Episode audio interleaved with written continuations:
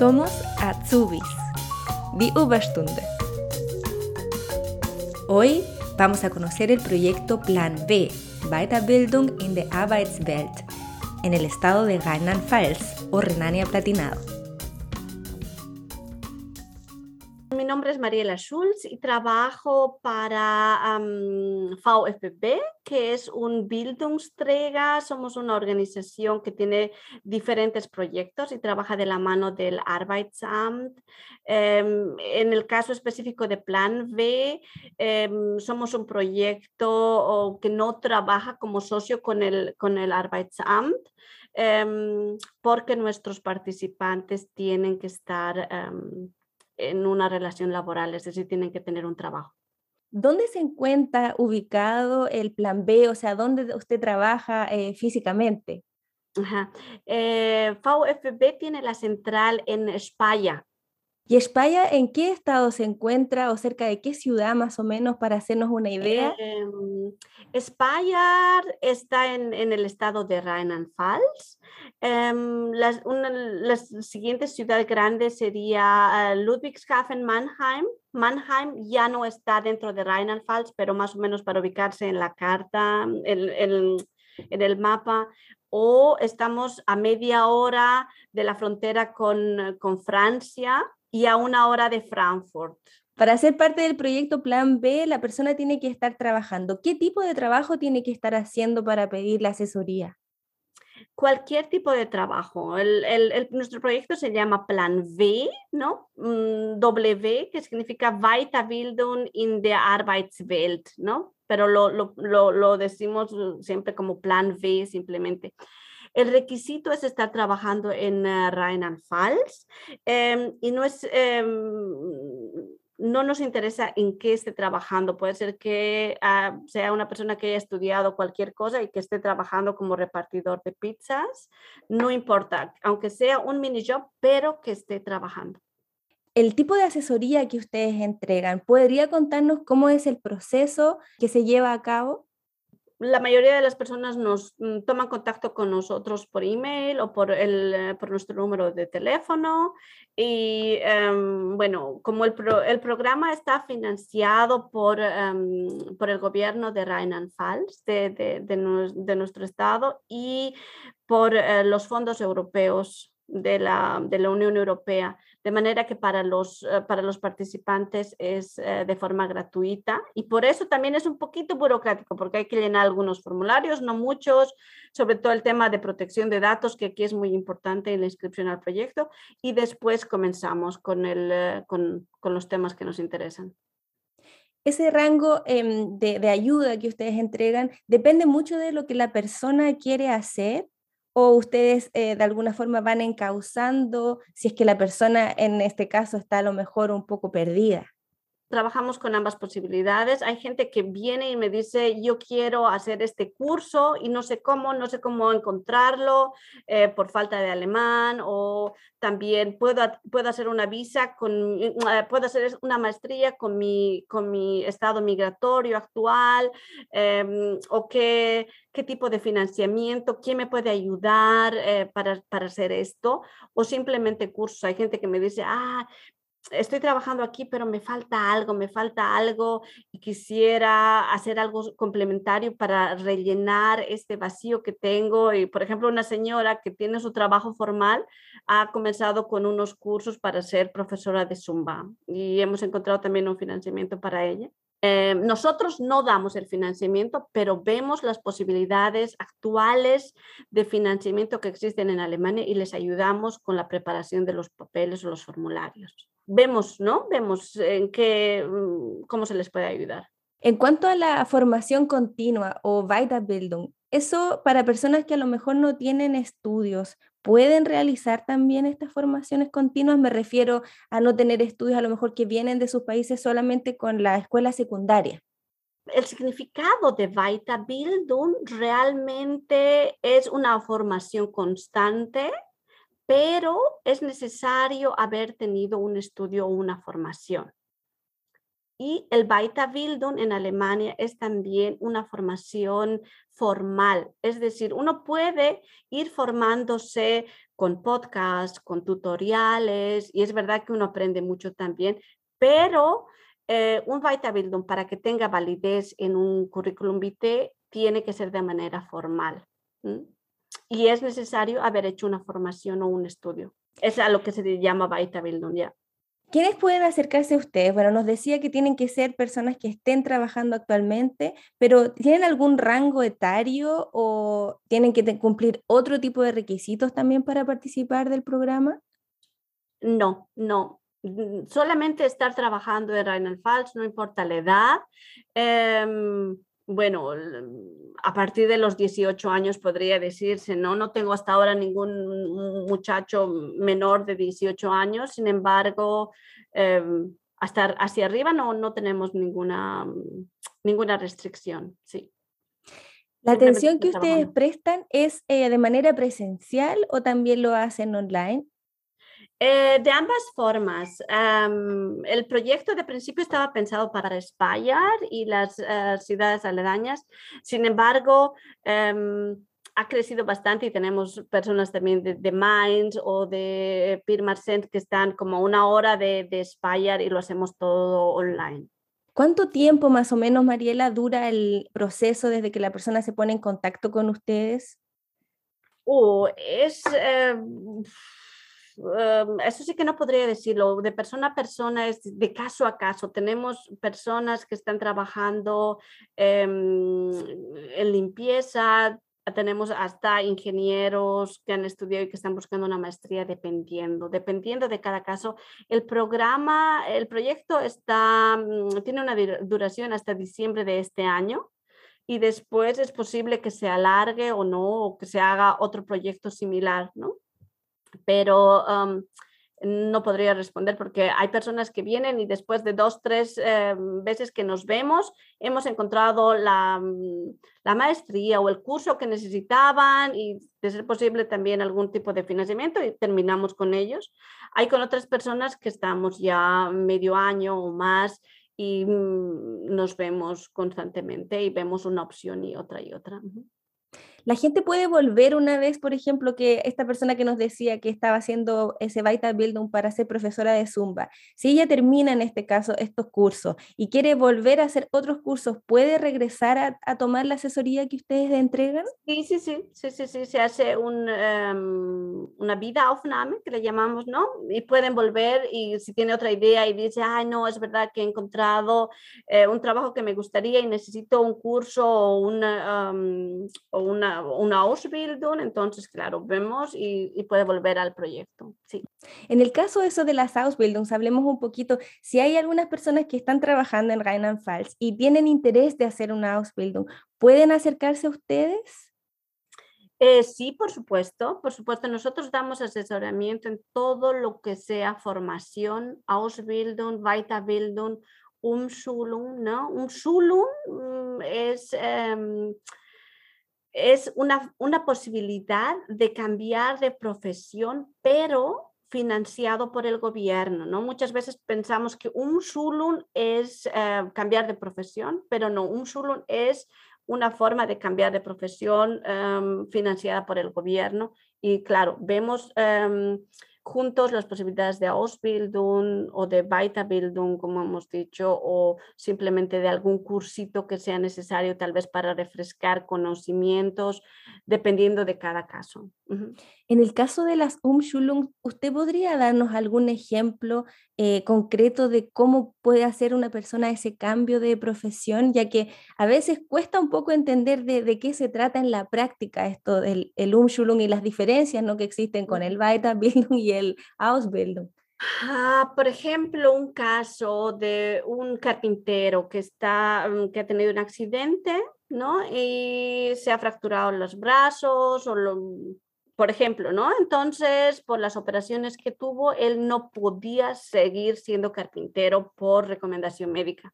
Entonces, eh, con ayuda del Arbeitsamt, claro, podría hacerlo también eh, por sí mismo si tiene los medios para pagárselo, ha cambiado de profesión, se ha ido al área social y ha tenido que hacer todo un Ausbildung, pero financiado por el gobierno. Entonces, en ese caso ya se llama Umschulung, ¿no? O, por ejemplo, un, eh, conozco el caso de un albañil que ha tenido un accidente también laboral y em, ya no ha podido trabajar en, el área de construcción, no, perdón, como albañil no ha podido trabajar o como, em, y ha decidido ser arquitecto. Así que con ayuda del gobierno ha conseguido ser arquitecto y, em, claro, de la mano del Arbeitsamt, ¿no? Entonces, eh, sí, por ejemplo, él está trabajando ahorita. a esto se llama la Umschulung.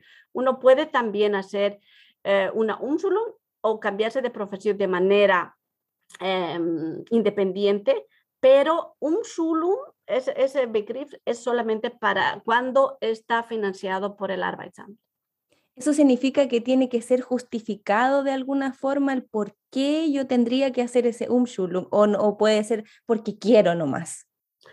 Ah, mm, porque quiero nomás, eh, tiene, también que tener una razón de por qué no quiere, ¿no? Una razón de por qué no quiere. Entonces ahí tiene menos posibilidades. Siempre depende de en qué manos usted, de, quién atienda su caso, ¿no? Hay gente que entiende muy bien, si ya no quiere ser más albañil o conductor de bus porque... Mm, porque tiene familia, tiene hijos y los horarios no, no son buenos, qué sé yo.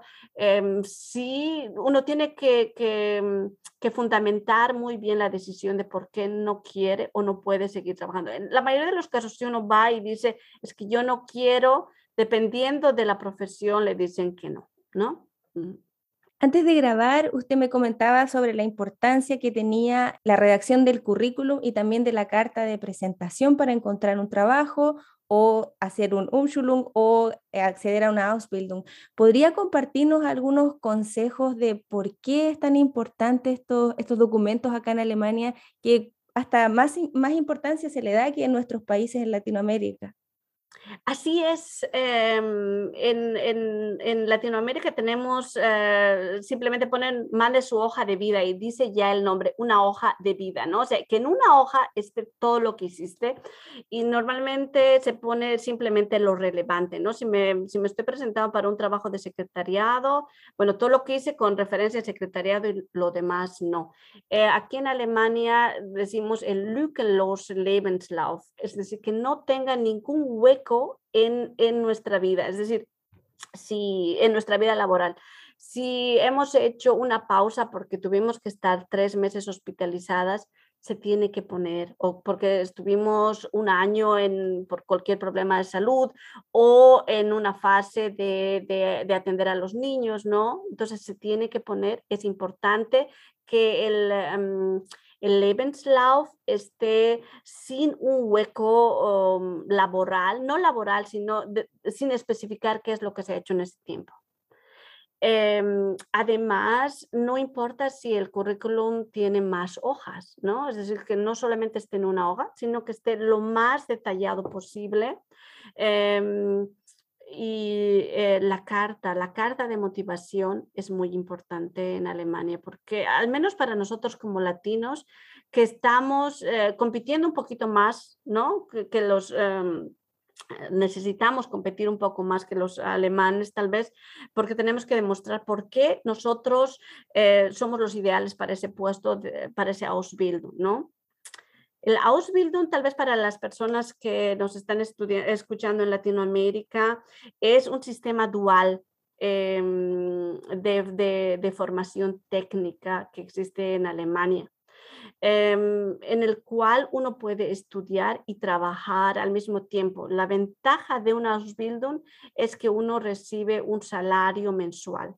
No te da para hacerte rico, pero puedes mantenerte y estudiar y trabajar al mismo tiempo.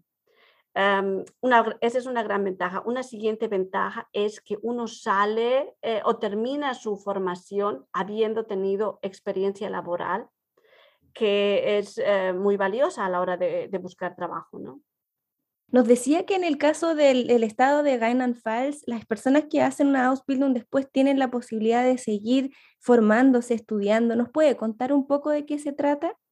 Eh, no en todas las áreas, pero sí si uno se informa, cuando uno termina una Ausbildung y tiene experiencia en el área, por ejemplo, uno ha trabajado em, en el área social, que yo, como uh,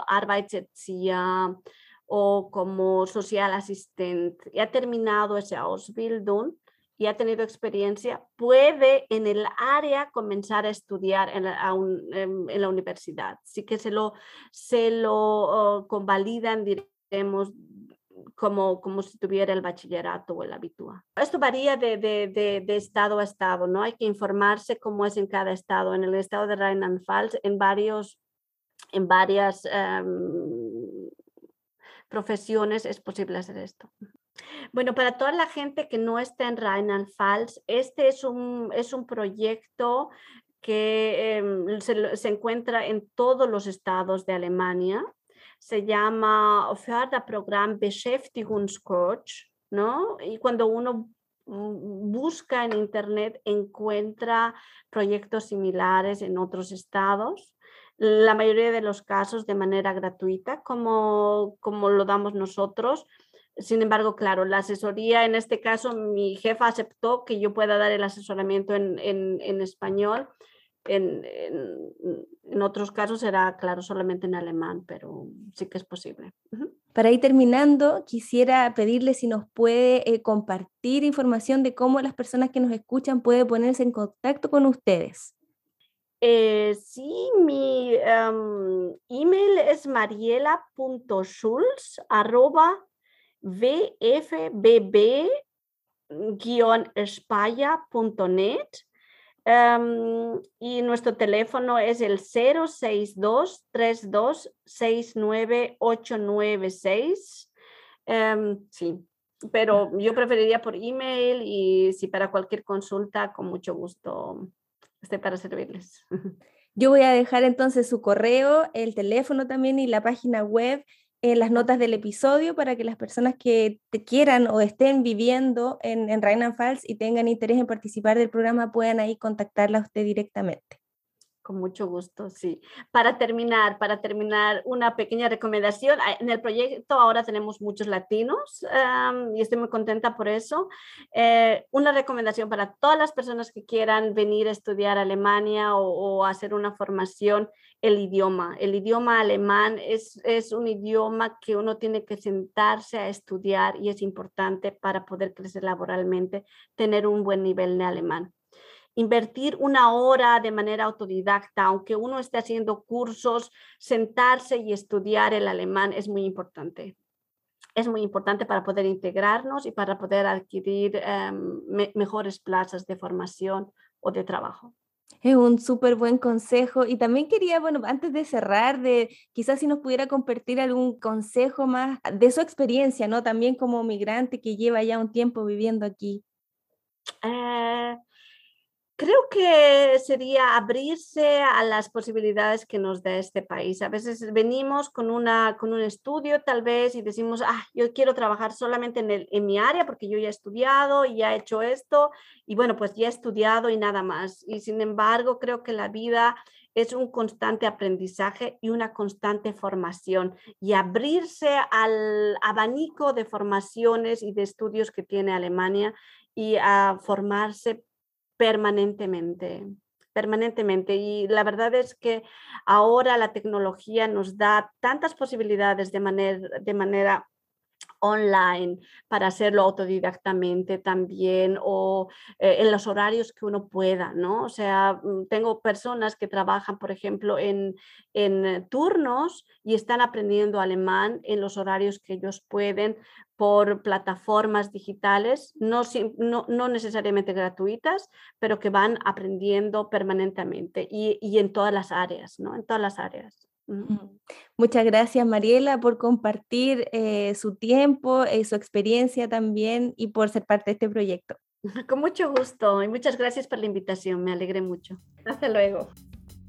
Si esta es la primera vez que escuchas Somos Atsubis, te cuento que en este podcast compartimos información sobre las diversas formaciones profesionales o Ausbildung que existen en Alemania, donde personas tanto de Latinoamérica como de España que cursan alguna de estas formaciones nos cuentan sus experiencias comparten datos y consejos. Puedes escucharnos en tu app de podcast favorita o en nuestro sitio web somosasubis.de. Allí también encontrarás una sección de preguntas frecuentes donde respondemos las dudas más recurrentes sobre el tema de las Ausbildung. Si te gusta nuestro contenido, ayúdanos a compartirlo para poder llegar con esta información a más personas. Puedes seguirnos en el Instagram Somos y mandarnos sugerencias a través de un DM. Si quieres más información, puedes entrar al sitio web somosasubis.de. La producción de este podcast es realizada por Michael Schmidt-Fugt y Renata Mesa Poblete. El arreglo, interpretación y edición de la música son de José Miguel Valencia Centeno.